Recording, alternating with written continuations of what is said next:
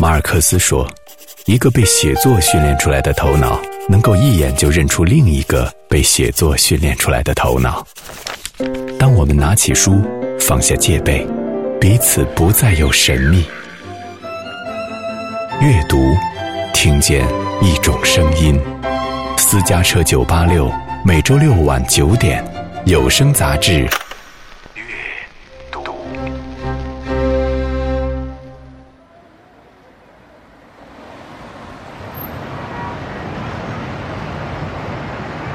这是日渐拥挤的未来北京，一个发生在昼夜之间的故事。三个世界轮流苏醒，交替折叠，被阶级与出身分隔其中的人们，在同一个舞台上演出着一出无穷无尽的城市戏剧。阅读，郝景芳小说《北京折叠》。欢迎收听阅读，我是小轩。我们的节目今后会在荔枝 FM 上同步更新，大家可以下载荔枝 APP，搜索 FM 八二八三五六，或者搜索节目“今晚阅读”，喜悦的悦，读书的读，在线收听或者下载。期待各位的持续关注。这期节目我们来阅读这样一部小说。相信在过去的两周，大家的朋友圈一直在被这一部横空出世的小说刷屏，因为就在上月的二十一号，在七十四届的雨果奖上，这部小说获得了中短篇小说竞选单元奖，也成为了继二零一五年刘慈欣的《三体》之后第二部获得世界科幻小说最高奖项认可的中国科幻小说。这一部小说就叫《北京折叠》。小说的作者郝景芳是一位八零后，拥有清华大学物理学和宏观经济学的学术背景。大概谁也没有料到，这样一位年轻的小姑娘可以力压赫赫有名的斯蒂芬金，摘得桂冠，非常的了不起。但是郝景芳说，获奖并不是完全出乎她的意料，因为科幻作家喜欢把所有的可能性都考虑到，不管是好的还是坏的，不管是幸运的或是不幸的。事实上，在北京折叠这部小说当中，郝景芳也抛出了这样一个类似反乌托邦式的命题，非常具有现实的隐喻。就像有人说的，有时候超现实的文本往往是最为现实的。在北京折叠的小说里，郝景芳设置了老刀这样一个中年单身父亲的人物主线，他年近五十，生活在第三空间，做着垃圾处理站的工作。老刀为了筹到给女儿上幼儿园的钱，他必须在一天之中穿越三个世界、三层空间去冒一次险，而这三个相互折叠的世界，就是北京折叠所给出的三个阶层的隐喻，分别对应了现实中的上流、中产和底层。故事就这样开始了，它发生在一天之中。四点五十分，第三空间。清晨四点五十分。老刀穿过熙熙攘攘的步行街去找彭黎。从垃圾站下班之后，老刀回家洗了个澡，换了身衣服，白色衬衫和黑色裤子，这是他唯一一套体面的衣服。衬衫口磨了边，他就把袖子卷到了胳膊肘。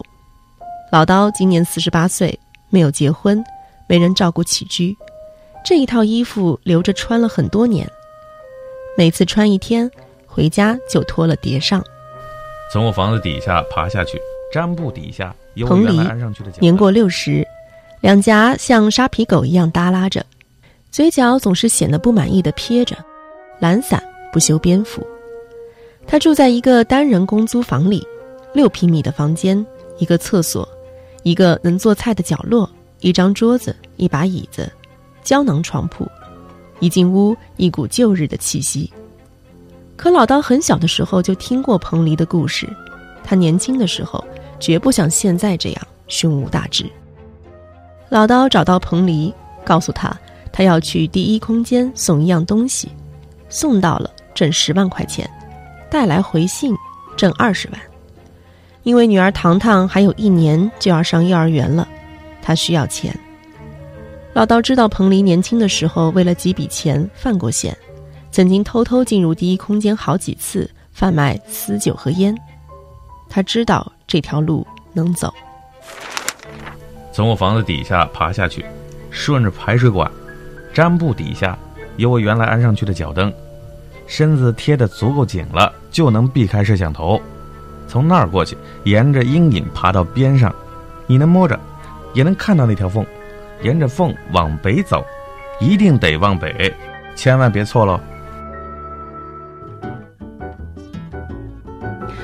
和刘慈欣典型的硬科幻不同，在北京生活多年的郝景芳的笔下，《北京折叠》并没有强烈的科技感，或者应该说，这部小说更像是一部披着科幻外衣的现实主义文本。所有的隐喻都仿佛能在现实中被看见，所以有人说这就是当下的中国现实。小说里的北京被确定的分成了三个空间：顶层的统治者、中层的精英以及底层的劳工。北京折叠中的北京，它处于含混不清的一条时间线上，三个空间或者是三个阶层，可以随着时间不停的转换。但有一些问题它始终存在，比如像阶级被固化，比如贫困群体的代际传递，这在小说里都有所体现。这种差异性很明显的表现在了小说人物的设定上。首先，主人公老刀他生活在第三空间，与五千万人挤在一起。他的工作是一名垃圾处理工，生活中充斥着肮脏与煤气。而第二空间是一群受过良好教育的精领精英。一共是两千五百万人，生活在秩序井然的高节奏的工作中，拥有同样面积的第一空间，人口最少。这里生活着北京的权贵和富豪阶层，他们制定了城市的规则以及法律规范。人口只有五百万人，仅仅是第三空间的十分之一。事实上，比起以往的小说，《北京折叠》的脑洞，或者说让小说显得独特的科幻性，就体现在作者设置了空间翻转这样一种反物理的存在。在小说当中，第一空间的统治者能够享受一整个二十四小时；第二空间的白领，他们能够享受到白天十二个小时的时间；而第三空间的劳工却只能享受到从夜晚十点到清晨六点的时间。也就是说，他们永远都看不见。见真正的太阳，这只是第一空间的统治阶层制造的假象。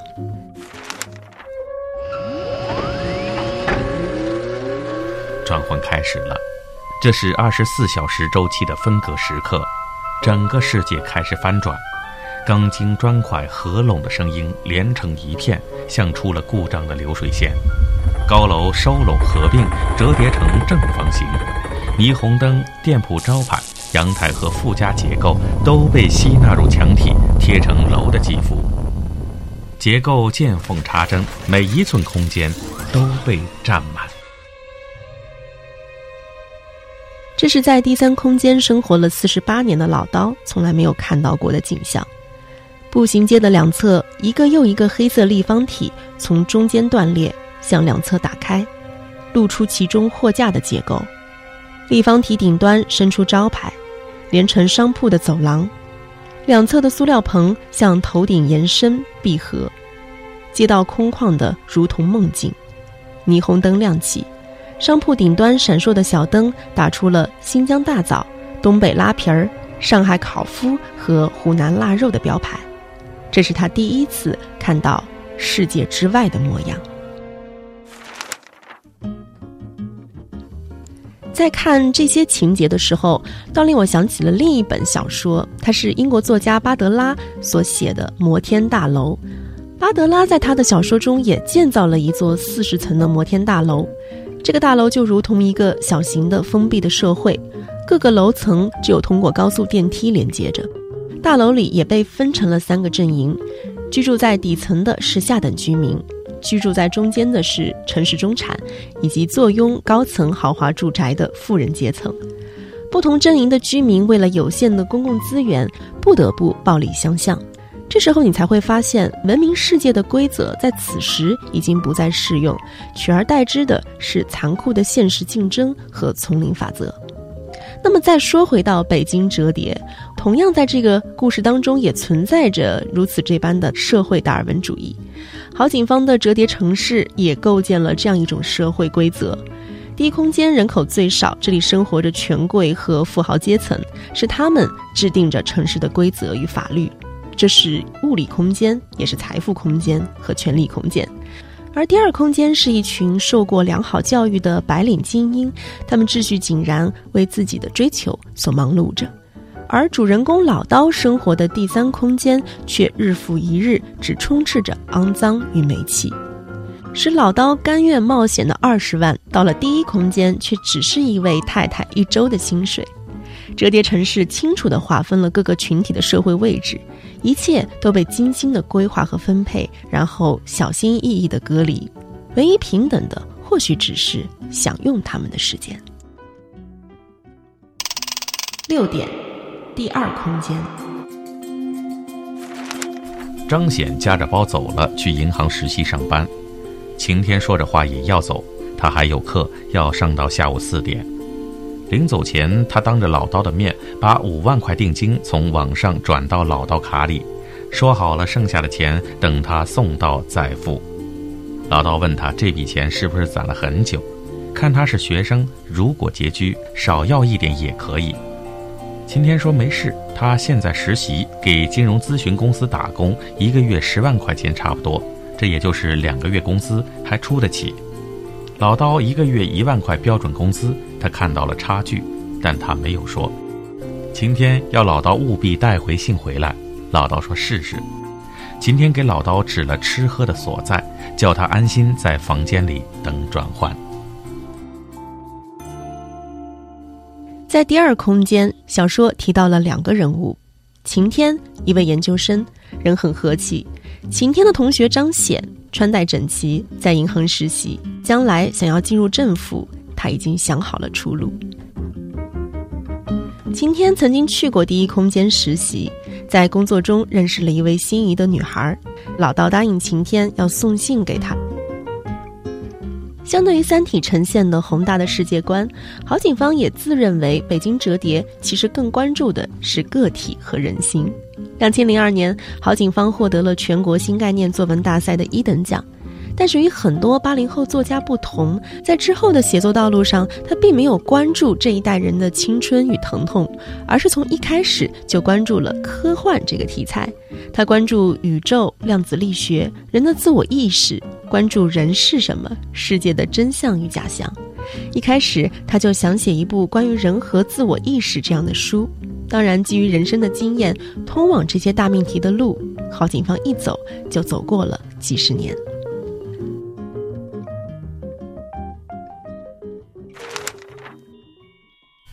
当老刀爬起身的时候，天亮了。他从来没有见过这样的景象：太阳缓缓升起，天边是深远而纯净的蓝，蓝色下沿是橙黄色，有斜下上的条状薄云。老刀不确定自己是不是真的到了第一空间，又退回几步，看着自己跑来的方向，街边有个路牌。他打开手机里存的地图。虽然没有第一空间动态图权限，但有事先下载的静态图。他找到了自己的位置和他要去的地方。老刀在万籁俱寂的街上跑了一公里，很容易找到了要找的小区。他躲在一丛灌木背后，远远地望着那座漂亮的房子。时间是八点三十。八点三十分，第一空间。老刀看到的第一空间有八车道的宽阔道路，街上的人很少，行驶的车也很少，偶尔有穿着华服的女人乘坐着双轮小车飘过。路旁的步行街看起来更像一场时装秀。你就说我现在不能和他在一起。一言，这是老刀答应晴天要送信给他的人。拿着吧。一言是一位银行的总裁助理，坐一辆无人驾驶的汽车上班。他约老刀见面的地方是公司隔壁的一家小餐厅，有穿格子裙的小机器人送上菜单。一言告诉老刀，他不需要上班，未婚夫能挣足够的钱，他每天只工作半天，拿半天的薪水。老刀愣住了，他从来没见过一万块钱的纸钞，他生活里从来不需要花这么大的面额。这钱太多了，我不能拿这么多。拿着吧，没事儿。一言把钱塞到老刀手里，我一个礼拜就挣出来了，没事儿了。那我怎么跟他说呢？我是说晴天，你就说我现在不能和他在一起，但是我真的喜欢他。最后，老刀离开餐厅的时候，又回头看了一眼，他用手捏了捏裤子口袋里的纸币，他讨厌自己，可是他想把纸币抓牢。送完信后，老刀遇到了一位从第三空间来的老葛。他十五岁的时候考上军校，然后转业到了第一空间干管理工作，算是老刀的老乡。老葛带老刀进入了一家酒店，在大厅一侧，折叠城市十五年的庆典刚刚结束。老刀注意到“循环经济”和“绿色经济”的口号写的比人还大，贴在墙上。这你肯定懂。两人都有点醉。趁着醉意，老葛接着说：“人工成本往上涨，机器成本往下降，到一定时候就是机器便宜，生产力改造升级了，GTP 上去了，失业也上去了，怎么办？政策保护福利，越保护工厂越不雇人。你现在上城外看看，那几公里的厂区就没几个人，农场不也是吗？大农场一搞几千亩地，全设备耕种，根本要不了几个人。咱们当时怎么搞过欧美？”不就是这么规模化搞的吗？但问题是，地都腾出来了，人都给你省出来了，这些人干嘛去了？欧洲那边是强行减少每个人工作时间，增加就业机会，可是这样没活力，你明白吗？最好的办法是彻底减少一些人的生活时间，再给他们找到活干，你明白了吗？这就是塞到夜里，这样还有一个好处，就是每次通货膨胀啊，几乎传不到底层去。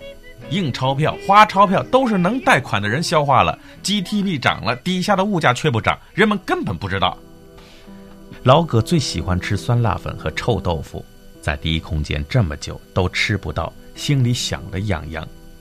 老葛说起自己的父母，他们还在第三空间，他也不能总回去，每次回去都要打报告申请，实在太不方便。他说。第三空间和第一空间之间有官方通道，有不少特殊的人也总是在其中往来。他希望老刀帮他带点东西回去，弥补一下他自己亏欠的心。老刀讲了他孤独的少年时光，昏黄的灯光中，老刀想起过去，一个人游荡在垃圾场边缘的所有时光。故事到这里已近尾声。寥寥数千字的小说，我们跟着老刀游历了三个截然不同的生活空间，以他的视角展现了三个阶层的不同生活。老刀这个人物仿佛就是作者笔下立体多元的社会扁平化的代表。但在现实中，这样的阶层鸿沟似乎很难跨越。曾经有一位美国经济学家给出了这样一个公式：他计算一个人的社会地位以及收入与祖辈之间的关系，这个比例相关性大约是在零点七五的数值。也就是说，你赚的一块钱里面有七毛五分跟你的父辈有关。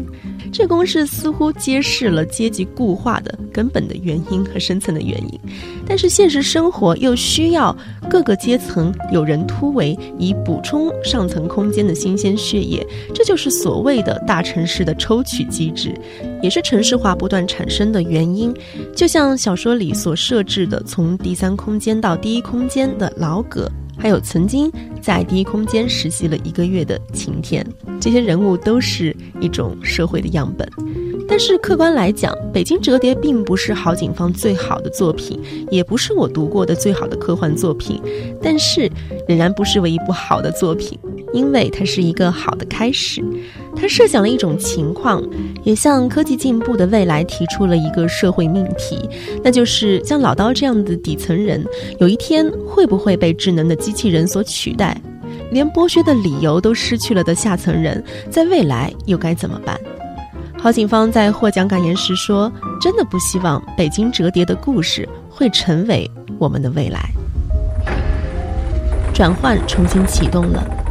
老刀在三十分钟的绝望之后，突然看到生机，大地又动了起来。